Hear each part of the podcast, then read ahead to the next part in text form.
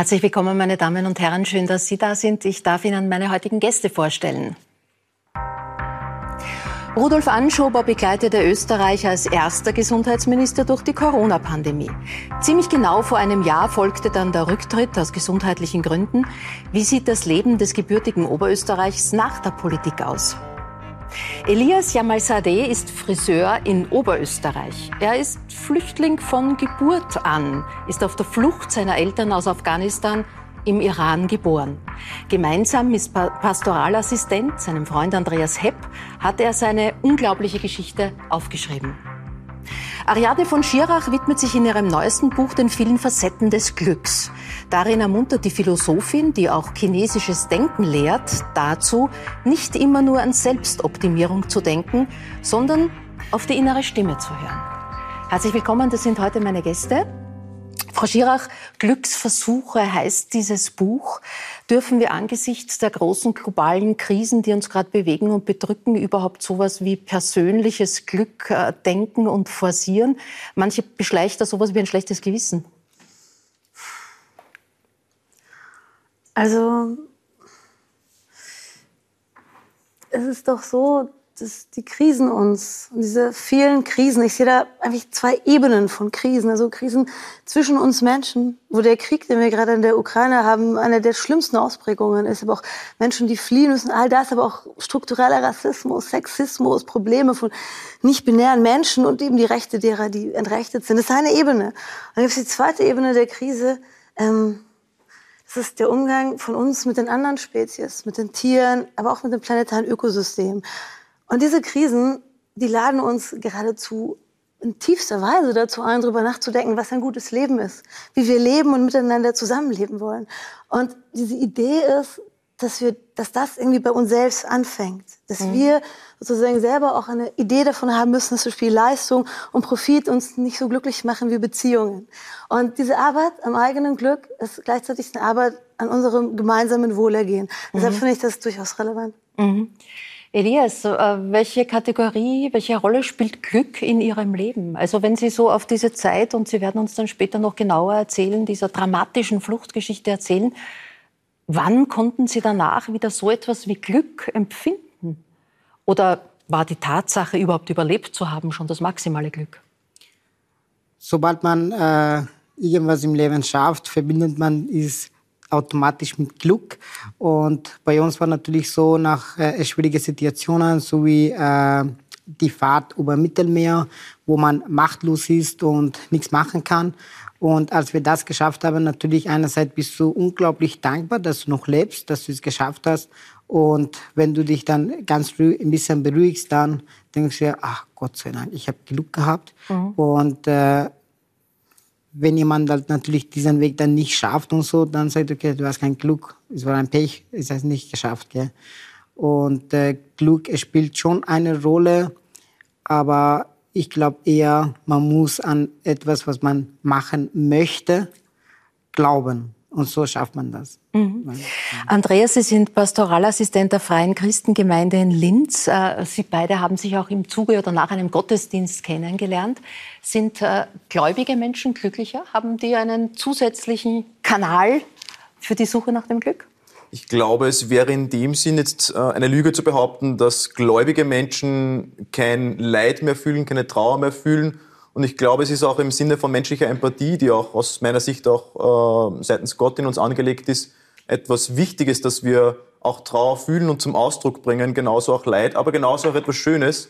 Und dass wir auch über dieses Leben hinaus eine Hoffnung haben dürfen, vertreten dürfen, irgendwo die ähm, Glück irgendwo verspricht oder die eine Hoffnung auf mehr ist, dass dieses Leben eben nicht alles ist, was wir haben dürfen, aber auf der anderen Seite auch in diesem Leben alles genießen dürfen, was Gott uns schenkt. Mhm. Die Frau Schirach protestiert schon. Nein, Entschuldigung. Ich habe hab so ein bisschen mit der Endlichkeit. Weil ich finde, dass wir nur anständig sind, wenn wir anerkennen, dass das Leben alles ist, was wir haben. Wobei ich die Wette mit Pascal auch mache. Ja. Sage, vielleicht haben wir eine Seele, die geht weiter, fair enough.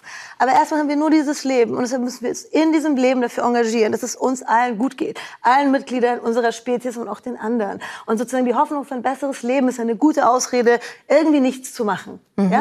Und deshalb finde ich, äh, Lob der Endlichkeit Das macht das eigene Glück wertvoll, weil man sich selbst nicht versäumen will. Das macht die Beziehungen wertvoll und es hilft uns, uns zu engagieren für alles, was auf dieser Welt schief läuft. Ein, ein, spann viel, ein spannender ja. Gedanke knapp vor Ostern.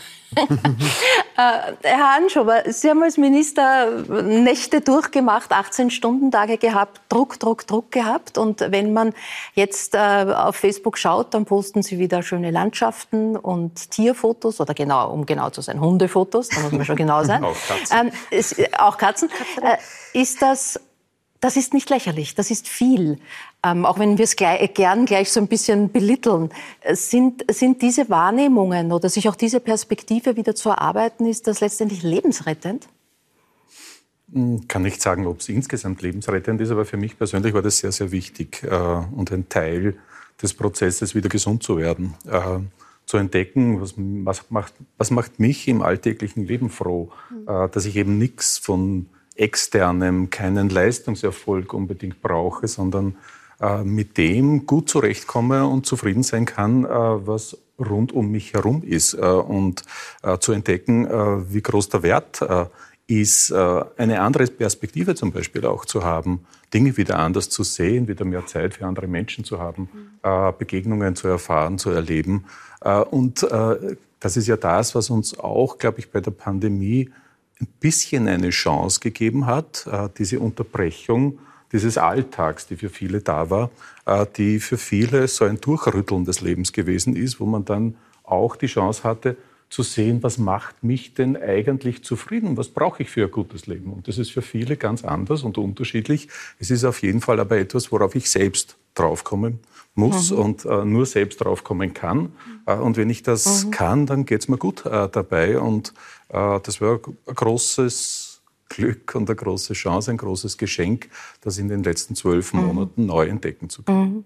Das sind ja, glaube ich, Sie haben es gerade selber gesagt, man kann nur selber drauf, äh, drauf kommen. Also so anderen Menschen zu sagen, du sollst das so und so sehen oder wenn du das so siehst, dann geht's dir besser. Das wirkt oft sehr zynisch, wenn man in schweren Lebenskrisen ist. Und das Zweite ist wahrscheinlich ein bisschen ein zeitlicher Abstand, der dazu gehört, um solche Dinge überhaupt äh, erkennen zu können. Es ist jetzt ziemlich genau ein Jahr her, dass Sie als Gesundheitsminister zurückgetreten sind. Sie beschreiben diesen Tag auch ganz genau. Haben Sie da Tagebuch geschrieben oder haben Sie es nochmal durchlebt? Beides. Ich habe so Stichwörter mir von Zeit zu Zeit niedergeschrieben, äh, habe jetzt in diesem letzten Jahr viel mit früheren Kollegen, Kolleginnen, Mitarbeiterinnen äh, gesprochen, habe die Chance gehabt, das auch ein bisschen aufzuarbeiten, was da an unglaublichen äh, Entscheidungen zu treffen äh, gewesen ist, die ja für uns alle das Leben völlig verändert haben, äh, unfassbare Eingriffe gewesen sind und da im Nachhinein nicht wieder zum nächsten Thema, zum nächsten Thema, zum nächsten Thema zu gehen, sondern die Chance zu haben, mit Betroffenen zu reden, äh, mit äh, deren Erfahrungen zu hören.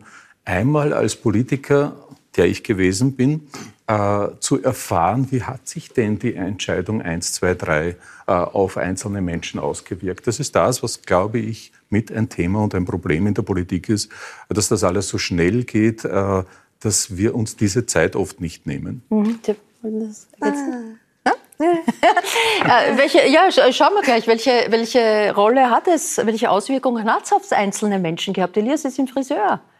Äh, Dienst, körpernahe Dienstleistungen, das war ja ein großes Thema. Wie oft haben Sie auf Rudolf Anschober als Gesundheitsminister geflucht? ähm, ich muss ganz ehrlich sagen, ich, ich bin erstens sehr, sehr dankbar, dass ich in, äh, in einem Land lebe, wo die Gesundheit äh, eine, diese, die Medizin und so, die sehr hoch ist, ja äh, Vorschrift ist. Und natürlich, mein Chef war äh, ab und zu auch ein bisschen genervt mit den ganzen neuen Regelungen, weil die, die sich halt täglich oder wochenlich halt gewechselt haben. Und wir waren immer betroffen. Wir waren einmal sechs Wochen, vier Wochen halt daheim und dann äh, bei jeder Lockdown natürlich. Äh, aber das Coole ist, dass, dass wir nicht aufgegeben haben und unsere Kundschaften mitgemacht haben. Wir haben von Anfang an bis jetzt halt immer die Masken aufgesetzt. Wir haben den Abstand gehalten und äh, Gott sei Dank in den letzten zwei Jahren keiner war positiv in unserem Team. Aber jetzt mit dieser neuen, äh, neue, Omikron, ja. Genau, Corona-Dienst äh, sind schon ab und zu halt die manchen äh, positiv. Äh, ich meine, diese Frage kann vielleicht mein Chef Kreuz besser beantworten, wegen Umsätze halt. Ja, natürlich, mhm. wir haben halt hier wenig Umsatz und äh, der war aber sehr, sehr freundlich. Der hat uns trotzdem 100 Prozent bezahlt, obwohl das in mhm. Corona, in Lockdown nicht äh, selbstverständlich war. Genau, ja, ja, die durften halt die 80 Prozent ja. zahlen. Mir ist sowas angefallen, dieses, also ich, ich, Corona ist natürlich etwas, was uns nochmal daran erinnert hat, wie wir leben wollen. Dann haben wir die kollektive Erfahrung gemacht, dass wir unser Leben radikal ändern können. Ich meine, das ist die Lehre des Lockdowns. Mhm. Wir, wir, haben wirklich also sehr viele Dinge, die uns vorher wichtig waren. Da war die Gesundheit wichtiger als die Wirtschaft und so weiter. Das ist die eine Sache und gleichzeitig habe nur, also ich habe nur dieses Gefühl, dass es genauso weitergeht wie vorher. Und diese Parallelität, also davon, dass wir wirklich was gelernt haben und es wirklich so weitergeht wie vorhin, das äh, führt mich wieder zurück nach der immer spannenden Frage nach dem Menschen und seinen Widersprüchen. Ja? Mhm. Aber vielleicht haben wir nur das, wie wir gelebt haben und leben als, als, als Referenz, als Auskunft. Vielleicht ist unser Potenzial zur Veränderung gar nicht so groß, wie wir glauben. Ach, das ist so eine Frage. Die kann man doch nur bei sich selbst beantworten. Ich meine, das ist doch eine Riesenveränderung, von der Sie uns gerade erzählen. Also Sie kommen als jemand, der sich sehr verändert hat. Ich hatte auch, ist auch eine unglaubliche Veränderung, die du, also sozusagen. Das ist doch gar nicht wahr. Und damit geht auch eine ganz andere Lebensweise einher. Also in, in beiden Fällen von, von, von mhm. eine andere Sprache, eine andere Kultur, eine andere Weise, Sachen zu machen und so weiter. Natürlich können wir uns verändern. Und es gibt Hannah Arendt, die so schön das gesagt hat, ja, sozusagen, wir können eigentlich jeden Tag neu anfangen, weil mhm. wir Anfänge sind. Aber gleichzeitig sind wir auch Gewohnheitstiere und alles mögliche andere. Das ist jetzt auch, du, ist, du kannst nicht jemandem sagen, verändere dich. Das ist ja wie der, der Glückstipp, ja, beweg dich mehr. Oh, really? Mhm. Ja? Also aber da findet ein Ringen statt und eine Möglichkeit, und die möchte ich verteidigen. Ja, diese Möglichkeit. Sind wir zu wenig mutig? Also brauchen eigentlich das, was wir so an Krisen und an Bewältigung, was alles vor uns liegt, äh, was wir vielleicht teilweise sogar noch gar nicht absehen können, einfach auch mehr Mut?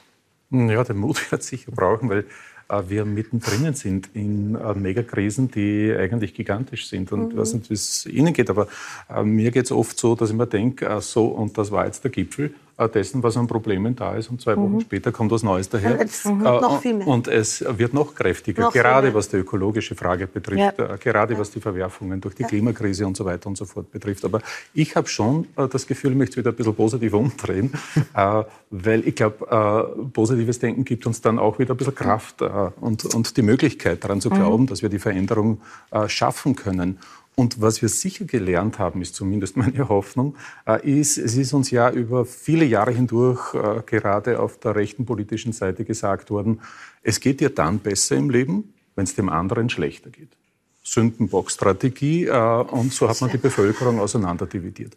Und jetzt bei der Pandemie haben wir eigentlich ganz großartig gemerkt, dass genau das Gegenteil der Fall ist. Äh, wenn es dir äh, gut geht, wenn du gesund bist, geht es auch mir besser mhm. in der Situation. Das heißt, wir sitzen da alle in einem Boot und das ist ja nicht nur bei der Pandemie so. Mhm. Das hat uns vielleicht die Augen geöffnet, hoffe ich zumindest. Aber das ist ja in allen Bereichen so. Wenn du Krieg denkst, wenn du Krisen denkst, wenn du die Klimakatastrophe äh, denkst, überall sitzen wir als Menschheit, als Schicksalsgemeinschaft in einem Boot. Mhm. Und wir können es nur gemeinsam lösen und nicht gegeneinander. Ja, aber jetzt machen wir ein konkretes Beispiel. Äh, in diesen Tagen ein Buch mit dem Titel Pandemia vorzulegen, ist ja gewisserweise auch mutig, äh, weil alle eigentlich extrem müde sind und das Wort schon nicht mehr hören wollen. Gleichzeitig nehmen Sie uns ja mit auf eine Innenansicht anhand von fünf fünf Personen, eine Intensivmedizinerin, eine Forschungskoordinatorin, eine Long-Covid-Patientin, eine alleinerziehende Buchhändlerin und eben Sie selbst als Minister. Jetzt wissen Sie, dass äh, das Urteil der, eines Großteils der Bevölkerung der Corona-Politik desaströs ausfällt. Ähm, was sehen wir nicht? Also was gibt die Außenansicht nicht her? Was können Sie in der Innenansicht auch aufklären, was uns vielleicht auch hilft, das anders zu beurteilen? Naja, schon. Ich glaube, dass es einfach fürs politische Verständnis, äh, für von vielen Menschen interessant ist zu wissen, wie Entscheidungen getroffen werden in der Politik. Dass es eben keinen Gesundheitsminister gibt, der hergeht und sagt, so und jetzt unterschreibe ich eine Verordnung und dann ist das Gesetz, sondern dass das recht mühsame Verhandlungsprozesse in einer Koalition sind mit den Landeshauptleuten in Österreich, äh, mit dem Föderalismus. Das äh, braucht wahnsinnig viel Zeit. Also solche Bereiche darzustellen. Oder was ich im Buch für recht wertvoll und spannend empfinde, und ich glaube, das ist ganz gut gelungen, muss ich jetzt äh, äh, ein bisschen stolz auch sagen, ist das Faktum, mir hat es immer ein bisschen genervt, dass wir so kurzlebig, da sehen wir die Zahlen, da sehen wir die Grafik, äh, in der Zeit im Bild am Abend sehen 34.217 Neuinfizierte, 34 Menschen sind gestorben, aber was das bedeutet an Schicksalen, an Gefühlen, an Leben, äh, das war der Versuch, das auch zu transportieren, zu vermitteln, mhm. spürbar zu machen äh, und äh, damit auch mehr Verständnis wieder füreinander zu kriegen. Und das Dritte ist, ich bin einfach zutiefst überzeugt davon, dass wir aus Fehlern lernen, dass wir aus mhm. Krisen lernen, dass wir die Chance haben, als vernunftbegabte Persönlichkeiten uns für die nächste Krise besser aufzustellen. Mhm. Und nächste Pandemie wird wiederkommen, wenn wir mhm. die Ursachen nicht verändern. Die Zoonosen, Umgang mit Tieren zum Beispiel oh, und, und, und, und die Ursachen, äh, die müssen wir einfach viel mehr in den Mittelpunkt stellen und darüber reden aus meiner Sicht. Äh, ich sehe, dass Sie in diesem Jahr sehr an Ihrem Optimismus gearbeitet haben. äh, aber trotzdem, oh, ich bin grundsätzlich auch ein optimistischer Mensch, denke ich mal, äh, bei manchem schon allein, es fehlt mir der Glaube. Also gutes Beispiel, wir haben an dieser Gesundheitskrise äh, gemerkt, äh, die systemrelevante und, und, und unmenschliche große Bedeutung der Pflegeberufe, der sozialen Berufen überhaupt. Äh, wir haben alle applaudiert. Äh, wir sagen alle unisono, das gehört endlich entsprechend entlohnt. Äh, es passiert nicht, nicht einmal jetzt. Dann muss man sich doch fragen, was muss denn noch passieren? Ja, das ist ein bisschen unser altes Denken. Entschuldigung, ich will da jetzt nicht die Diskussion ja. alleine führen, aber vielleicht ein Satz noch. Es ist so typisch, finde ich. Äh, irgendjemand hat die Idee gehabt, so, und jetzt brauchen wir zusätzliche Milliarden für Rüstung äh, und für äh, das Bundesheer. Ich will gar nicht die Diskussion darüber ja. führen müssen an dem Tisch, mhm. aber dass das innerhalb von zwei Tagen abgehakt wird. Alle stimmen zu und sagen selbstverständlich. Und genau die Gruppe von Menschen, die uns äh, so unterstützt und, und, und die wir so intensiv brauchen und mit denen wir katastrophal teilweise umgehen, mhm. äh, in Wirklichkeit, äh, bei denen stehen wir am Balkon, gut gemeint und applaudieren, aber dann, wenn es um konkrete Finanzierungen geht, wenn es um Geld geht, äh, wenn es um deren Lebenssituation, um ihre Arbeitsbedingungen geht, dann schieben wir das Monat für Monat auf und das geht ganz einfach nicht. Und da bin ich wieder der Optimist. Äh, wenn wir da sitzen und diese Erkenntnis gemeinsam haben, dann geht es darum, es zu tun. Das mhm. wird passieren. Wir haben, also ich glaube, dass es sozusagen, es gibt Lösungen, aber das Problem ist, dass man es trotzdem nicht macht. Also das ist auch sozusagen der Punkt von meinem Buch ist, dass wir alle Experten sind fürs Glück. Ja, also alle Menschen verstehen, was Glück ist, auch ihr Überleben. Wie lebe ich gut? Wie gehe ich mit den Leuten um? Aber, aber man macht es oft nicht. Ja, mhm. da, da, wird es spannend und da müssen wir ehrlich miteinander sein. Also, weil, weil das Ding ist nicht oh, ganz klar, das muss besser bezahlt werden, die Ausbildung muss mehr geschätzt werden und so weiter. Die, die Jobs müssen sicherer werden. Also ich habe keine Ahnung von Politik, ja, aber also das können auch Leute wie ich sagen und es passiert trotzdem nicht. Und ich glaube, es ist schon ein, etwas gewonnen, wenn wir festhalten an diesem Staunen. Ja, also zu sagen, das ist ein guter Punkt. Es ist ein besserer Punkt, als zu sagen, wir wissen nicht, was wir machen sollen oder jetzt wird alles besser. Sondern, mhm. weißt du halt, wir wissen es eigentlich und wir machen es nicht. Wie, wie können wir da dranbleiben? Ja, wie, aber wie geht's? Wenn jemand äh, heute äh, wagt, in die Politik zu gehen, also nicht schon eine lange Laufbahn dort hat, sondern zum Beispiel Quereinsteiger, dann hört man oft als Motivation, ich möchte die Welt gestalten und dann denke ich immer schon, oi. das kann nichts werden. Aber das ist doch eigentlich schlimm. Ja, das ist schlimm, weil das ist ja eigentlich. Aber nach Ihren Worten geht es ja darum. Das ist die Grundidee. Es geht darum, durch, durchzuhalten, eine lange Kondition zu haben, Verhandlungen zu ertragen, Kompromisse zu finden, kleine Brötchen zu backen. Und trotzdem geht es darum, äh, die Welt auf eine gute Art und Weise zu verändern. Und jeder, ah. der in die Politik geht, äh, dem würde ich wirklich raten, es nur dann zu tun, wenn man diese Vision, diesen Glauben hat, äh, dass man Veränderung braucht in dieser Welt. Wenn wir das einfach alles nur hinnehmen, dass wir Krisen haben, dass wir über die Krisen äh, teilweise nicht mehr hinausschauen können, äh, das wäre ja katastrophal. Mhm. Also der Appell ist, dass genau die, die wissen, was sie verändern wollen, dass die in die Politik gehen. Genau die brauchen wir. Mhm. Ja, und es geht darum, das Feuer im Herzen niemals ausgehen zu lassen. Das war die Tragödie von 68. Die haben das ja alle gemacht. Die haben gesagt, wir wollen die Gesellschaft verändern. Wir gehen in die Institutionen, wir gehen in die Politik. Und Macht korrumpiert. Das muss man vorher wissen. Ruhm korrumpiert auch. Das ist ganz schwierig. Das sind große Feinde. Und wenn du das nicht weißt und gleichzeitig etwas hast, was dir wichtiger ist als diese Dinge, Ja, mhm. wir brauchen mehr von dieser Energie. Die finde ich aber in vielen Menschen. Das bedeutet irgendwie Verantwortung für die Welt zu übernehmen, sich angesprochen zu fühlen von dem ganzen Leid, von dem Irrsinn, dass wirklich Leute ertrinken vor unseren Küsten. Ich kann es nicht fassen, ja. Und das sozusagen, was sonst noch alles geschieht, was wie mit der, der Amazonas brennt und so weiter. Und dieses Feuer, das spüre ich bei vielen Menschen. Das sind unsere Angelegenheiten. Und da beginnt eine andere Zukunft. Macht korrumpiert, würden Sie, würden Sie das unterschreiben? Ja, was ist Korruption? Wie definieren wir das? Aber äh, mhm. dass, dass, dass, Menschen, dass Menschen satt werden äh, in der Politik, dass Menschen sich anpassen an, an, an scheinbare Realitäten äh, und dass man den Glauben an die Veränderung äh, teilweise zu verlieren droht, das ist schon da, das ist schon Realität. Aber äh, deswegen ist es ja so wichtig, dass man auch die andere Seite, deswegen bin ich auch dankbar dass ich jetzt die andere Seite auch wieder sehen kann, dass ich wieder Zeit habe, in die Tiefe zu gehen, dass ich mit anderen Menschen lernen kann, äh, äh, für mich selbst auch wieder mehr Glaube entwickle. Äh, mhm. dass es diese Veränderung gibt. Mhm. Elias, du bist 2015 in Österreich gelandet, ähm, natürlich einmal angekommen mit allem, was das im Alltag bedeutet.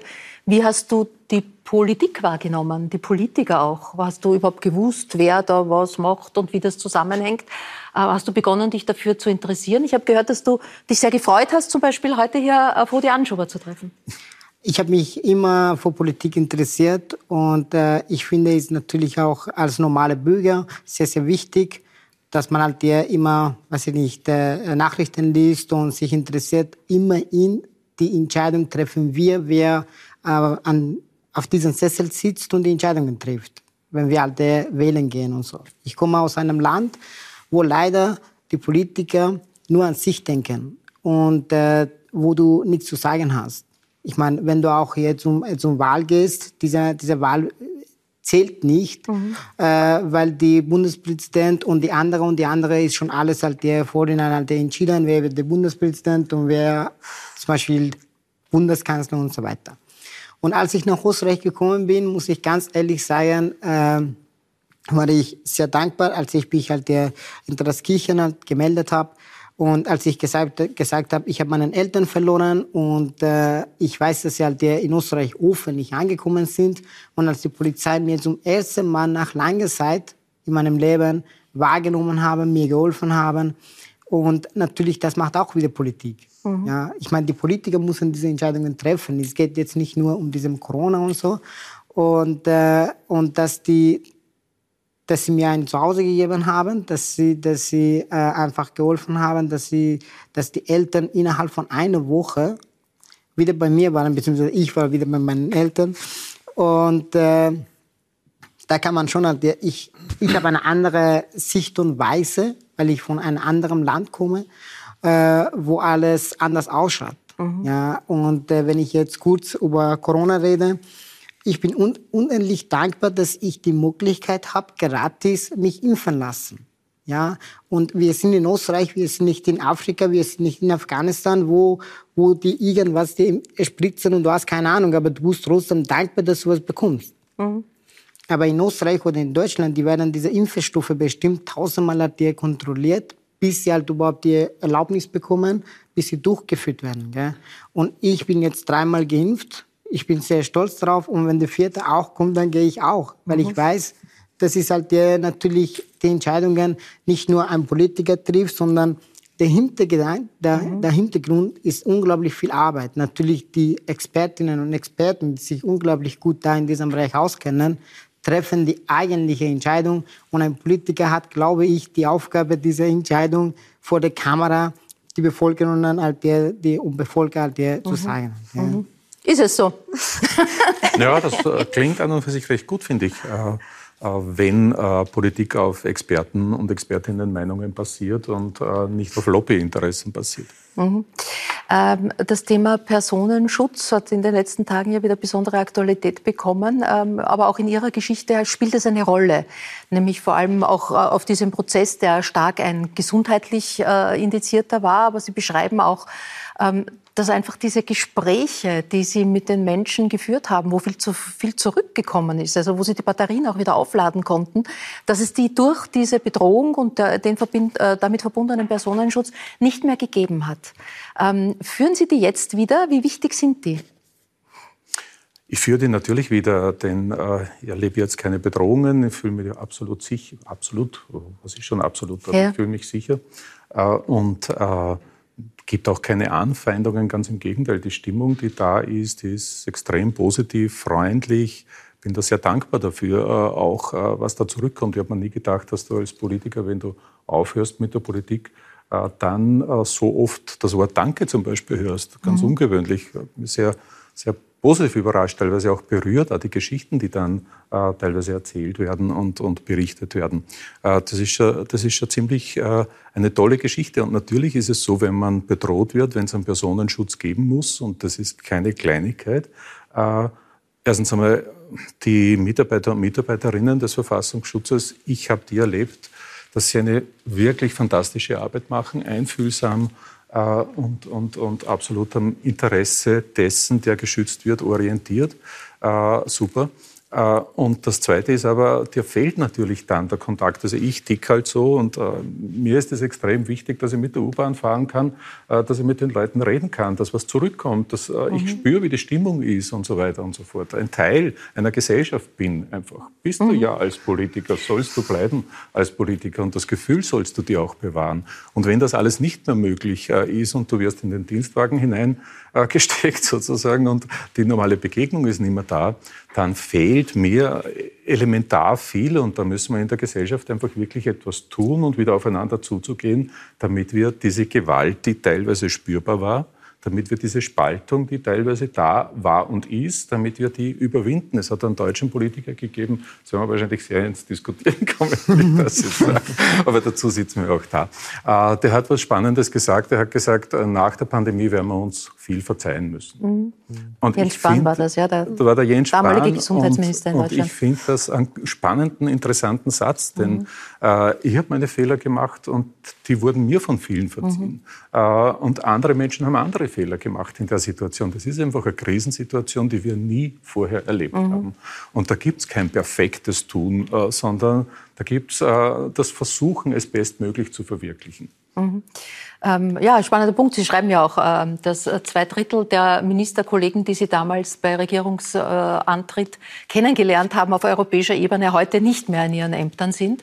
Also sozusagen, Sie sind nicht die Ausnahme, sondern eigentlich die Regel. Aber ist eine der großen Lernverschierer auch eben, dass wir Beziehungswesen sind aus dieser Zeit? Ähm, ich glaube, das ist die größte Lehre. Also wenn Sie mich aber wirklich eine Weile lang über Glück nachgedacht und ähm, sozusagen eigentlich ist Glück Beziehungserfahrung. Aber Beziehungen sind Ambivalenzerfahrungen.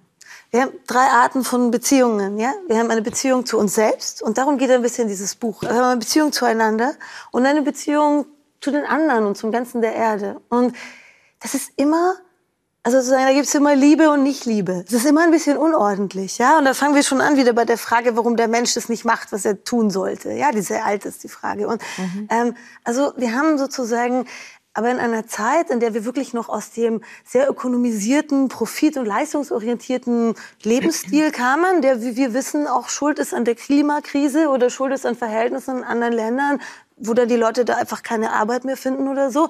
Und aber diesen, diesen Lifestyle, den hatten wir noch und dann kam Corona und dann haben wir gemerkt, was uns das Wichtigste ist. Und was haben alle gemacht, als Corona kam? Zu Hause angerufen, ja, bei den Eltern oder, oder bei den Liebsten oder, oder geguckt, wie es den Leuten geht, die uns am Herzen liegen. Und wir haben begriffen, dass wir einander das Wichtigste mhm. sind. Wir sind einander das Wichtigste. Das sind die zwei Lehren aus Corona. Das erste ist, wir können unser Leben ändern. Das zweite ist, wir sind einander das Wichtigste. Aber nachdem wir uns eine Weile auf die Nerven gegangen sind, darf ich das sagen, die zweite Erfahrung war sehr interessant. Oh Gott, jetzt, jetzt ist jetzt aber genug oder so. Haben wir gemerkt, wir brauchen auch die anderen Menschen unbedingt, ja, nicht nur die Kleinfamilie. Und wir brauchen auch die Natur und die Tiere und alles andere. Also wir brauchen etwas, eine größere, diese zweite, größere Beziehungserfahrung. Aber Corona hat uns wie jede Endlichkeitserfahrung, deshalb ich schätze die Endlichkeitserfahrungen, weil uns das sozusagen kein falscher Trost, schöner Trost, okay, aber kein falscher Trost, ähm, dass es uns besinnen lässt, was ist uns hier jetzt das mhm. Wichtigste. Das nehmen wir mit und das ist tatsächlich auch der Kern von Glück. Nur da ist der Fokus die Beziehung zu sich selbst und die ist auch immer ambivalent. Mhm. Wie gesagt, ich mache ja nicht, was ich sage immer. Ich weiß nicht, wie das bei Ihnen ist. Ja, ja. ich wüsste ja, wie es geht. Ähm, Sie machen sich da in diesem Buch auch auf die Suche nach antiken Glücksvorstellungen. Ihr Liebling ist Epikur, der die Freude in den Mittelpunkt stellt. Wie gelingt, wie gelingt Freude? Und ist automatisch dort, wo Freude ist, auch Glück? Also im Deutschen haben wir ja so eine Unterscheidung zwischen diesen zwei Worten Zufriedenheit und Glück. Wenn wir an Glück oder Wohl denken, wie es uns wohl geht. Und ähm, Zufriedenheit ist so ein bisschen etwas wie das Produkt gut getroffener Lebensentscheidungen. Also das bedeutet, ich, ich höre auf mich, ja, ich, ich weiß, was ich tun soll, ich mache es auch einigermaßen. Mhm. Dann stellt sich Zufriedenheit ein, ja.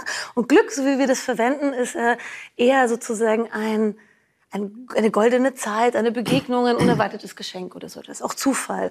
Ähm, wenn du die Leute jetzt aber fragst, du, was willst du denn vom Leben? Sagt keiner, ich möchte zufrieden sein, sondern alle wollen glücklich sein. Deshalb ist das Glück in meinem Buch beides. Das Glück, von dem Epikur spricht, hat mehr mit der Zufriedenheit zu tun. Es hat mhm. damit zu tun, wie wir auf eine Weise leben können, wo wir uns selbst, aber auch den anderen gerecht werden. Und wenn wir das tun, dann ist unser Leben sinnvoll. In Wahrheit, und das ist der antike Teil meines Buches, sind diese Glücksvorstellungen Ideen von Sinn. Also wie wir unserem Menschsein hinreichend gerecht werden. Ja? Und der Schmerz, den wir empfinden, wenn irgendwo Krieg ist oder wenn irgendwo ein Wald brennt, zeigt uns, wir wissen sozusagen manchmal nicht, was wir tun sollen, aber wir wissen, was wir nicht tun sollen. Das ist auch ein guter Navigator. Mhm. Ähm, Sie bezeichnen sich selber auch als Aufräumphilosophin, weil das Aufräumen im ganz praktischen Sinn auf, auf, ja, auf haptischer, aber auch auf innerlicher Ebene eine ganz große Rolle spielt. Ja, also ich glaube ja, wir brauchen keine andere Welt.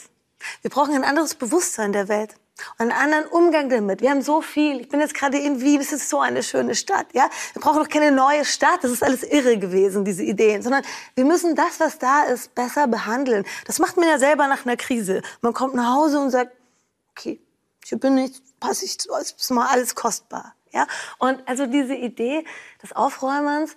Ich möchte nur eine Sache noch sagen. Also das Aufräumen mh, hm, bedeutet trotzdem mit Unordnung zu leben. Ja, man ist nie vollständig aufgeräumt. Sobald die Küche aufgeräumt ist, ist das Wohnzimmer in Unordnung. Ja? Sobald du die schlechte Angewohnheit abgelegt hast, kommt eine neue schlechte Angewohnheit. Ja? Also ich bin radikal gegen alle Fiktionen des Ankommens. Ich möchte auch keine bessere Welt. Ich möchte besser in dieser Welt leben. Mhm. Und das ist von Donna Haraway, das passt hier ganz gut noch hierher. Die sagte, es wird Zeit, alle Fiktionen kompletter Heilung aufzugeben. Wir können das Klima nicht retten. Wir können auch nie wieder ohne Corona leben, sondern wir müssen mit dem, was ist, sorgsam und mhm. besser leben. Und jeder gerettete Baum und jede gut organisierte Schule und jeder Moment, wo wie Menschen anständig zusammenkommen, gut bezahlt werden, ist ein Beitrag zu dieser besseren Welt. Mhm. Dieses Denken gefällt mir gut. Davon ist das Buch voll, aber es betrifft hauptsächlich mich selbst. Mhm. Also den Umgang mit einem selbst, es sind Selbstversuche. Man kann immer wieder neu sozusagen sich Fragen stellen, Sachen erproben und verschiedene Glücksvorstellungen rausfinden. Ich könnte mhm. jetzt sehr viele Tipps sagen, schauen wir mal. Mhm. Herr Anschuber, lassen Sie mich einen Moment ganz intim werden. Sie waren in Ihrem Leben Schüler, Sie waren Student, Sie waren Volksschullehrer, Sie waren Landesrat, äh, Sie waren Autor, waren und sind Autor, Sie waren Minister. Da fällt viel an, an Unterlagen, an Heften, an Büchern. Alles weggeschmissen, alles aufgeräumt? Ui. Jetzt praktisch gesehen, ja. Also ich bin im Sommer übersiedelt äh, von der Nähe von Linz, ja. äh, und dort ein Haus gehabt und sind nach Wien übersiedelt. Und ich habe das genau in diesem Umbruch in meinem Leben als eine unglaublich schöne äh, Möglichkeit erachtet. Mhm. Bin so der, wie soll ich denn sagen, der Verstauer. Das heißt, äh, alles, was ich an Souvenirs, an Erinnerungen im Leben irgendwie mitkriege, äh, das bekommt irgendeinen Platz und bleibt dann dort. Und mhm. äh, beim Übersiedeln, beim Ausräumen des Hauses, da habe ich zwei Wochen, glaube ich, damit verbracht, dass ich das alles wieder mal durchgeschaut habe, mich getrennt habe von ganz mhm. vielen Dingen, auch von Büchern, ganz ein großes Sakrileg für mich gewesen, ja. ganz ein großer Schritt, aber auch Teile des Lebens, die, die, die ich damit verbunden habe. Und dann in Wien anzukommen mit, äh, mit einem bearbeitet haben von diesem Lebensweg von mir, noch einmal hingeschaut zu haben, äh, mich damit noch einmal auseinandergesetzt äh, zu haben. Ah, das war die und die mhm. Bewegung, ah, das war der und der äh, und ah, das war die und die Schwierigkeit. Oh, schau, dieses Foto und das habe ich schon ewig nicht mehr Kein gedacht. Schulheft, keine Ministerunterlage? Ministerunterlage gibt es keine mehr, die habe ich alle der Altpapier Verwertung in oh. Oberösterreich zu. das heißt, Aufräumen ein zutiefst therapeutischer Vorgang. Ja, ich habe gerade gedacht, dass ich denke, dass es gibt ja viele Antworten auf das Glück. Wahrscheinlich so viele, wie es Menschen gibt. Das ist so mhm. schön, deshalb müssen wir miteinander reden. Aber es gibt auch viele Antworten auf den Sinn. Aber ich denke, dass eine Antwort auf den Sinn der Versuch ist, den Ort, an dem man selbst im Leben gestellt ist, aufgeräumter zu hinterlassen. Mhm. Ein bisschen mehr belüftet, ein bisschen mehr belichtet. Und das ist ähm, sozusagen nicht in aller Demut, weil ganz aufgeräumt ist es nie. Ich finde mhm. das ganz schön. Ja. Ihr Vater ist Sinologe, das heißt, Sie kamen schon sehr früh mit dem chinesischen Denken auch in Berührung, unterrichten es auch an einer äh, äh, Berliner Universität. Was, was können wir uns davon abschauen oder gilt das überhaupt noch? Hat das mit dem heutigen China noch was zu tun oder ist das das ganz alte China, wo die klugen Sprüche herkommen?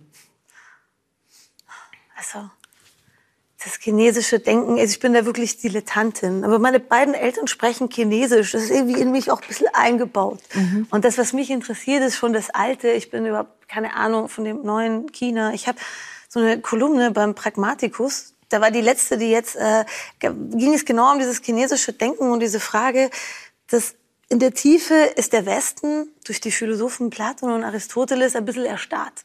Der Platon, der wollte nur die ewigen Dinge. Da ist nicht viel Bewegung drin. Und der Aristoteles hat gesagt, etwas kann entweder A oder B sein. Und das Problem ist, mit so einer Logik kannst du schön ein Regal einräumen, da kannst du aber zum Beispiel keine Transmenschen verstehen. Ja? Und das, sozusagen, wir haben ein Problem mit Bewegung. Und das chinesische Denken denkt in Übergängen, im Werden, in diesen stillen Wandlungen. Es denkt sozusagen daran, dass Dinge langsam zur Erscheinung kommen. Wir waren ja immer noch überrascht, dass Corona ausgebrochen ist, während ganz viele Wissenschaftler gesagt haben, Entschuldigung, es kommt bald eine Pandemie. Und ähm, sozusagen, ich weiß nicht, wie das jetzt mit den Klimageflüchteten sein wird, aber da gibt es auch einige Leute, die sagen, du, die kommen jetzt. Und wir, mm, mm, mm. und dann kommen die, oh nein, wie ist denn das passiert? Also sozusagen das Ereignis und das Werden, das Sein und das Werden, das ist so eine Inspiration. Aber es gibt sicher vieles, vieles mehr. Jedenfalls gibt es auch ein, ein Gefühl, dass der Mensch immer versucht, sich in der Welt zurechtzufinden, mehr als sie zu gestalten. Das ist interessant. Du kommst irgendwo rein und schaust erst mal, wie es ist. Oder du kommst irgendwo rein, hast einen Plan und machst alles nach dem Plan. Und ich denke, beides hat was für sich. Aber in einer globalisierten Welt geht es ja darum, dass wir alle voneinander lernen. Dass alle Kulturen unterschiedliche gute Antworten haben. Und da finde ich das sehr fruchtbar, besonders mhm. was den Klimawandel betrifft. Das ist wirklich eine Wandlung, ja. Sie selbst äh, leben mit einem dunklen Erbe. Ihr Großvater war NS-Reichsjugendführer äh, Baldur von Schirach. Gerade hier in Wien natürlich ein, ein, besonderer Name, verantwortlich für die Deportation der Juden hier in dieser Stadt.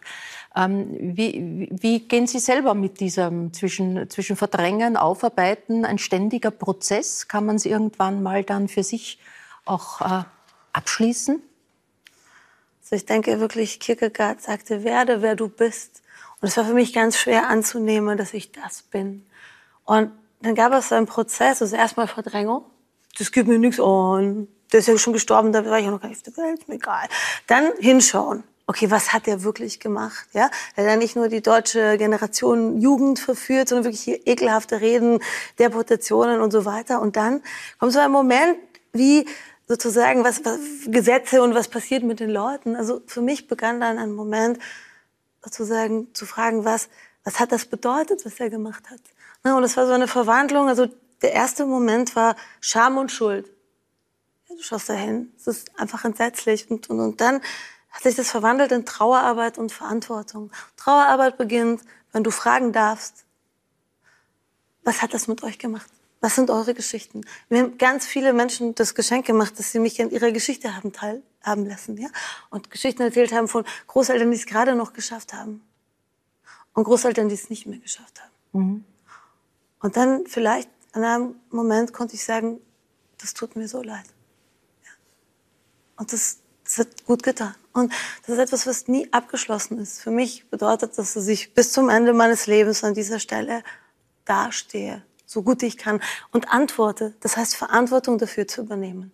Und damit kommen wir wieder in die Gegenwart, weil wir gerade in Deutschland, aber auch in Österreich, es sind wirklich, Antisemitismus wird immer mehr zum Problem. Wir haben eine entsetzliche Gemengelage aus wie Querdenkern, Corona-Leugnern, antisemitischen Anthroposophen, die jetzt auch noch Putin verstehen oder so. Ja, ich möchte niemandem zu nahe treten, aber das ist zum Beispiel auch etwas, was in unserer Gesellschaft jetzt passiert, das ist eine doppelte Verantwortung. Das ist eine Verantwortung, mhm. mit der Geschichte umzugehen, zu sagen, let's talk about it. Ja? Uns sozusagen ins Gespräch zu bringen und gleichzeitig zu gucken, was passiert denn jetzt. Elias, let's talk about it. äh, über Ihre Geschichte, die äh, für Sie begonnen hat im Iran. Ihre Eltern waren bereits auf der Flucht aus Afghanistan vor den Taliban. Sie sind im Iran geboren worden, kamen dann über das Mittelmeer hierher, 2015, ich habe es schon gesagt, in Wien gelandet.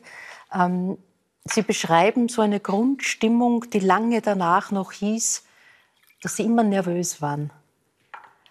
Waren das konkrete Ängste? War das Ihre Grundmelodie? Ist es die denn heute noch? Jetzt bin ich Gott sei Dank nicht mehr nervös, mhm. weil ich jetzt keine Angst mehr habe. Und, aber damals, als ich ein kleines Kind war, als ich auf die Straße arbeiten musste mit kleinen Kindern und äh, diese Angst von Polizei, diese Angst von äh, Konkurrenzen, die Leute, die halt Geschäfte gehabt haben und die gleiche Waren verkauft haben wie ich und jeden Tag aufzupassen, okay, der kann dich festnehmen, Polizei anrufen und dann hast du ein großes Problem. Die, die können dich halt in Jugendgefängnis bringen und ich habe kein Handy gehabt, ich war nicht mal äh, registriert und Elias existiert erst seit 2015, als ich nach Österreich gekommen bin. Das heißt, die könnten überhaupt nicht mal meinen Eltern halt Bescheid geben, dass mich halt festgenommen haben. Und äh, das verbindet sich dann alles mit Angst mit, mit nervös zu sein. Ja? Und, ähm, aber ich bin, wie gesagt, ich bin froh, dass ich jetzt nicht mehr nervös sein muss. Äh, ich bin jetzt äh, angekommen. Ich fühle mich hier in Österreich zu Hause. Und ich bin auch sehr, sehr dankbar für so einen tollen Freund wie Andreas Epp, der, mhm. der mir geholfen hat, meine Lebensgeschichte aufzuschreiben. Und äh, die Geschichte, das Buch Freitag ist ein guter Tag zum Flüchten ist nicht nur meine Lebensgeschichte, sondern die Geschichte von Millionen Menschen auf dieser Erde, die äh, aktuell flüchten müssen, die halt ihr Zuhause verlassen müssen. Und äh, ich, ich erwähne das immer wieder. Äh, meine Eltern haben auch vor ungefähr 40 Jahren in Afghanistan ein Kind verloren. Sie mussten auch das äh, Zuhause, Heimatland und ein Kind verlassen, damit die anderen überleben. Und äh, dann im Iran angekommen, haben sie sich große Hoffnungen gemacht, dass alles anders wird. Aber leider ist nicht so geworden. Ich durfte nicht mal in die Schule gehen. Andreas, Sie haben äh, Elias kennengelernt nach einem Gottesdienst. Das, was haben Sie sich damals gedacht, wie Sie ihn getroffen haben? Ja, also für mich war es immer wichtig, dass man auf Menschen zugeht, die vielleicht irgendwo auch neu sind in einem bestimmten Kontext. Mhm. Und da war es mir auch ein Anliegen, dass ich auf Elias zugehe, mit ihm einfach ins Gespräch komme. Und daraus ist eine Freundschaft entstanden und die hält auch bis heute und es resultiert unter anderem in einem Buch. Aber ich denke, was da angesprochen worden ist mit der Verantwortung, dass ja. das ein unglaublich wichtiges Stichwort ist, eben auch im Umgang beispielsweise mit Flüchtlingen, mit der Fluchtthematik oder auch mit Klimathematik. Also die Verantwortung, die wir als Einzelne, nicht nur als Gesamtgesellschaft, sondern vor allem auch praktisch als Einzelne haben, dass wir eben in Bewegung kommen, dass in uns eine Art Feuer ist, ähm, unter anderem auch für, für soziale Notstände, wie es eben mit der Flüchtlingskrise ist, beispielsweise Afghanistan, beispielsweise Syrien oder beispielsweise aktuell auch mit der Ukraine. Und ich ja. glaube, da ist es wichtig, dass wir als Einzelne Taten setzen, Handlungen setzen, in Bewegung kommen und zum Beispiel auch äh, NGOs unterstützen, ob es jetzt äh, durch eigenes Mithelfen ist, durch äh, Spenden ist beispielsweise, dass wir als Einzelne unsere Verantwortung erkennen, die mhm. wir auch im Sinne der Nächstenliebe haben, gegenüber unseren Mitmenschen zu handeln. Das, ja, ich wollte sagen, die Erkenntnis aus all diesem Schmerz, den wir einander zufügen, ist, du bist wie ich. Du bist, diese geflüchteten Menschen sind keine anderen Menschen. Leute, die jetzt sterben, sind keine anderen, die sind wie mhm. wir. Ja, sozusagen. Und das ist so schön bei Kierkegaard, der sagt, was einem geschieht, kann allem geschehen. Das ist ein mhm. zutiefst auch spiritueller Gedanke, zu sagen, ich habe das Gefühl, mit jedem, der im Mittelmeer ersäuft, wobei ich damit nichts zu tun habe, der, der stirbt ein Stück meiner Seele. Und als er kurz 2019 von der robusten Flüchtlingspolitik sprach, ja, hatte ich das Gefühl, das ist Europas Sündenfall. Wenn wir das aushalten, dass ein vor unseren Küsten diese Menschen sterben, die sind wie, wie, das ist ja genau der Witz, ja, es ist ein bisschen eine Geschichte und die Eltern und das Essen oder so, aber das ist der Kern und da sind wir bei der Weltgemeinschaft, da sind wir bei der Gemeinschaft der Menschen. Das ist das neue Bewusstsein für das mhm. 21. Jahrhundert, das müssen wir begreifen. Das ist der Schmerz, das ist nicht so. Aber mit dieser Begegnung, Sie sind dann nämlich an auf ein Bier oder einen Tee oder was auch immer gegangen und haben viel geredet und er hat Ihnen äh, ihre, seine Geschichte erzählt. Und da wird das ja plötzlich sehr, sehr konkret. Mhm. Was, was hat das dann auch mit Ihnen gemacht, auch in Ihnen verändert? Mhm. Also diese Ebene der Nächstenliebe, die Sie beschreiben, die eine große Rolle in Ihrem Leben spielt, ist die eine. Aber dann ist da ein Mensch, der Unglaubliches erlebt hat und auch das Vertrauen Ihnen gegenüber hat, das zu erzählen, zu verbalisieren. Also wie Sie gesagt haben, die Getränke bei unseren Austauschen sind äh, immer wieder variabel gewesen, ob es mal Kaffee oder Bier oder Wasser war. Aber was gleich geblieben ist, war diese Dankbarkeit, die ich von Elias habe lernen dürfen, diese Zielstrebigkeit, auch als er nicht nur im Iran war, sondern auf dem Weg, als er die Verantwortung für seine Eltern übernommen hat, als er nach Österreich gekommen ist. Und das lässt schon in mir auch eine neue Erkenntnis wach werden. Wir dürfen dankbar sein, in einem Land aufzuwachsen, wo unsere größten Probleme vielleicht wirklich das sind, ob wir über eine äh, gut äh, recherchierte Impfung uns streiten oder nicht, die wir gratis erhalten, wie auch erwähnt worden ist. Und das sind äh, schon eigentlich ähm, eine Dankbarkeit, die man durch diese Probleme eigentlich erkennen kann, weil wenn das unsere Probleme sind, dann dürfen wir gerne auch zu anderen Menschen in andere Lebenssituationen, in andere geopolitische Kontexte blicken, wo wir auch unterstützen dürfen. Und ja, das war auch in, in den Gesprächen mit Elias und mir einfach wichtig äh, und ist auch ins Buch eingeflossen, wo wir immer wieder diese Interviews hatten, wo Elias mir sehr viel von diesen Geschichten erzählt hat, die er in seiner Kindheit erlebt hat, die er auf der Flucht erlebt hat, diese Traumata. Und ich glaube, es ist auch eine Art, vielleicht korrigiere mich, wenn ich falsch liege, aber eine Art ähm, Prozess, dass du diese Traumata auch verarbeiten konntest durch das Schreiben, durch das Erzählen.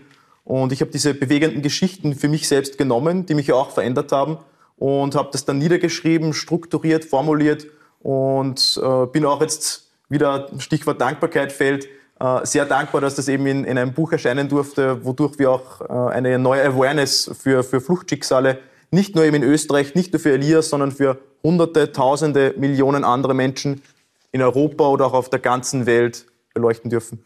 Anschuber, Sie haben 2018 Abschiebung, äh, Ausbildung statt Abschiebung gegründet. Wenn man da darüber redet, äh, hat man das Gefühl, das war in einer, in einer anderen Welt. Ja? Jetzt äh, angesichts dieser großen Fluchtbewegung aus der Ukraine, wo mittlerweile mehr als vier Menschen ins Ausland über die Grenzen geflüchtet sind, äh, vermutlich zehn Millionen im Lande selber, hat man das Gefühl, da ist durch diese Wucht etwas passiert, dass wir, das uns was begreifen lässt. Das soll, kann ganz schnell gehen. Mhm. Geraten wir jetzt in Gefahr, dass da jetzt so eine Ungerechtigkeit in der Behandlung unterschiedlicher Nationalitäten und Flüchtlinge bestellt? Ist ein afghanischer Flüchtling mhm. schlechter als ein ukrainischer Flüchtling? Ich persönlich glaube nicht, dass, dass, das passieren wird. Warum?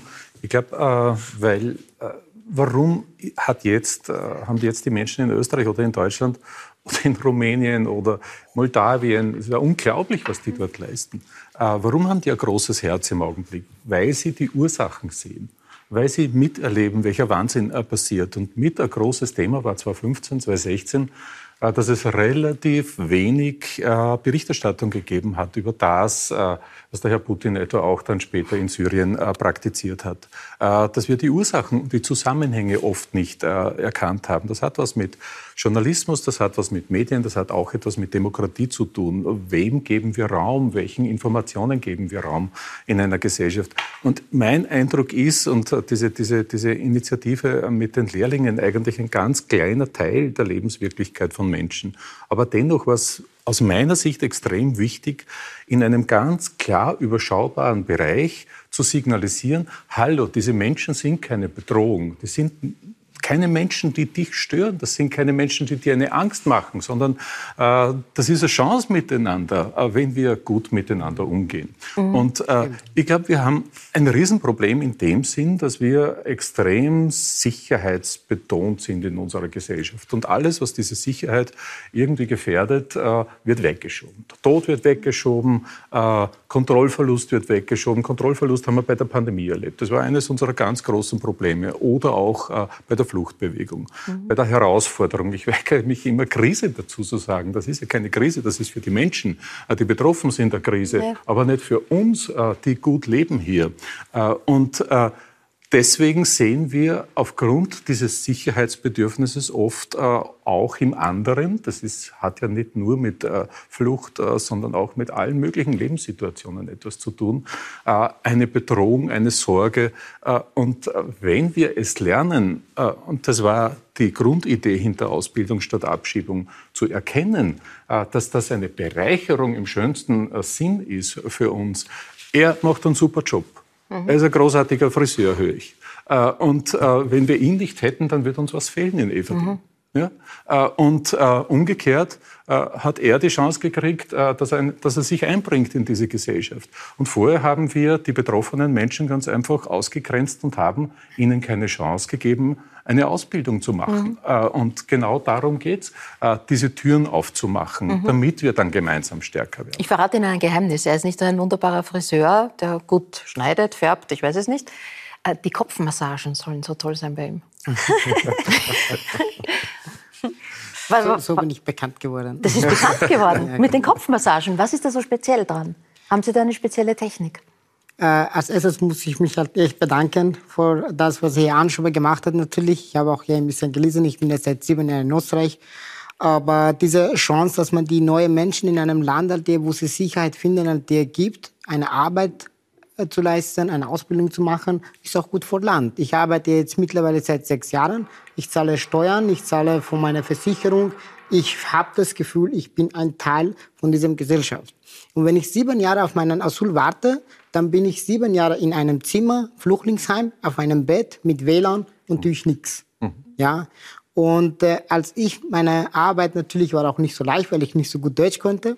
Mhm. Und als ich äh, beim Salon Uli mich äh, beworben habe, äh, die die Frau Kieslinger, meine Chefin, sie war so nett. Sie hat einfach gesagt, natürlich kannst du schnuppern kommen und komm. Äh, und dann war ich einmal schnuppern drei Tage und dann wieder wiederholt.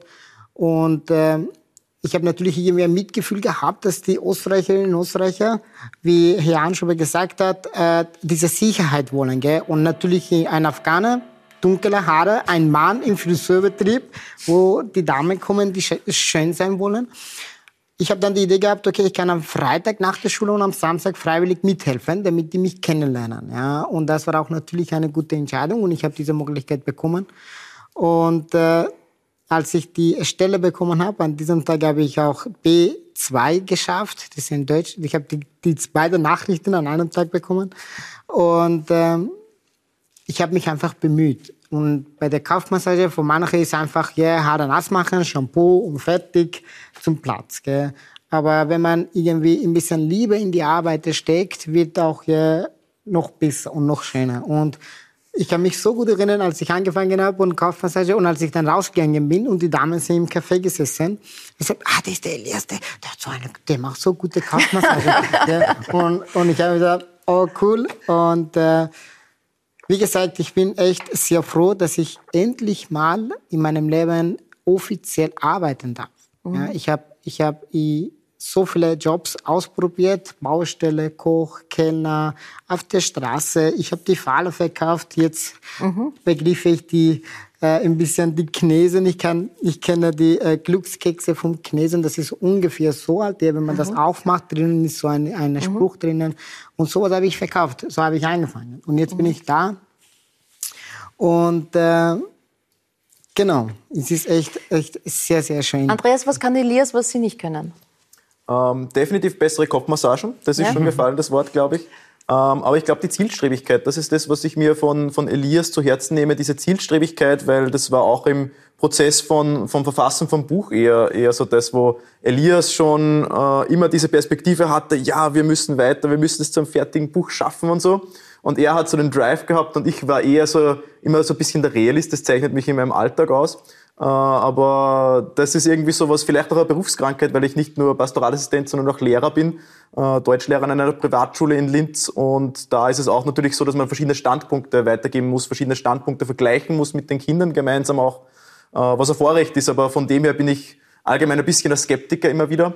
Und da ist es einfach diese, diese Zielstrebigkeit, die ich von Elias lernen darf, dieses positive, einfach mal machen oder in Bewegung bleiben, Veränderung oder dieser Glaube auch an die, die Verantwortung, die wir als Menschen haben. Und diese Zielstrebigkeit, ich glaube, das ist das Größte, was Elias kann und wo ich auf dem Lernprozess sein mhm. darf. Wir haben schon ganz kurz angesprochen, die momentanige Situation durch äh, Millionen Menschen aus der Ukraine, die äh, fliehen müssen, die flüchten müssen, äh, entsteht. Und auch wenn Sie auf Ihre eigene Geschichte zurückblicken, unter Flüchtlingen so etwas wie eine Konkurrenzsituation, ein Wettbewerb um Chancen? Äh, man muss natürlich um, die, äh, um das, was man im Leben haben möchte, kämpfen. Zufriedenheit zum Beispiel. Man ist erst zufrieden, wenn man halt der leider halt, ja, wenn man das haben möchte, was man schafft oder schaffen möchte. Halt. Und äh, jetzt im Moment mit den Flüchtlingen aus Ukraine, was ich ein bisschen unfair finde, ist, dass äh, unser Bundeskanzler sagt, die sind anderes als alle anderen Flüchtlinge. Für mich ist Flüchtling ein Mensch, Flüchtling, wie er Anschober gesagt hat, die sind Menschen, die am meisten zu verlieren haben. Es gibt halt die Mutter, die Kinder verlieren, Ehemänner verlieren, zu Hause verlieren und meine Eltern genauso. Und eine mhm. andere Person aus Syrien oder aus Irak, die auch alles verloren haben. Mhm. Und als diese Länder bombardiert waren, waren nicht so viele Medien. Niemand hat so viel mitbekommen. Warum? Weil ein bisschen weit weg war. Österreich hat nichts gemacht. Jetzt ist die Benzin gestiegen und jetzt jeder, jeder hat ein bisschen Angst, so, was wieder. Die alle kaufen Holz und Holz ist auch teuer geworden. Mhm. Und, äh, aber für mich persönlich ist halt ein Flüchtling ein Mensch und aus diesem Grund spenden wir einen Großteil unseres Gewinns an diese Menschen, an diese Flüchtlinge, die halt in, der Türkei, in Griechenland und jetzt an die ukrainischen Flüchtlinge äh, die, die viel zu verlieren haben oder verloren haben. Halt, mhm. ja. Und alles, was wir spenden, verdoppelt unser Verlag. Das ist eine große Hilfe. Und ich, ich kann jetzt kurz halt jetzt zurückdrehen zu meiner Arbeit. Letzte Woche war ich in der Arbeit und dann plötzlich kommt eine Dame, die mich gekannt hat. Und sie hat, äh, wo ist Elias, wo ist Elias? Und ich ich bin da, was ist los? Bei uns in unserer Umgebung wohnt eine ukrainische Frau, die 72 Jahre alt ist oder 71. Und sie hat so einen Nachwuchs, sie fühlt sich nicht mehr wohl und äh, kannst du die Haare färben und ein bisschen weniger verlangen.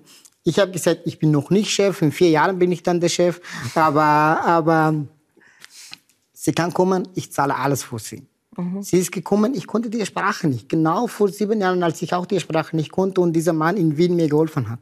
Und ich hab, wir haben eine Farbe gesucht, kurz gesagt, ich habe die Haare gefärbt. Als ich die, das Handtuch runtergegeben habe, dieses Glück halt, der, wie, wie sie glücklich war, wie sie sich so wohl gefühlt hat, ist halt für mich einfach ein mhm. unbezahlbares mhm. Gefühl hat. Ja. Und äh, noch ein Glücksfall ist in ihrem Leben ja eingetreten und ist in ihr Leben getreten. Nicht nur, dass ihr bester Freund Deutschlehrerin ist, ist ihre mittlerweile Ehefrau Deutschlehrerin.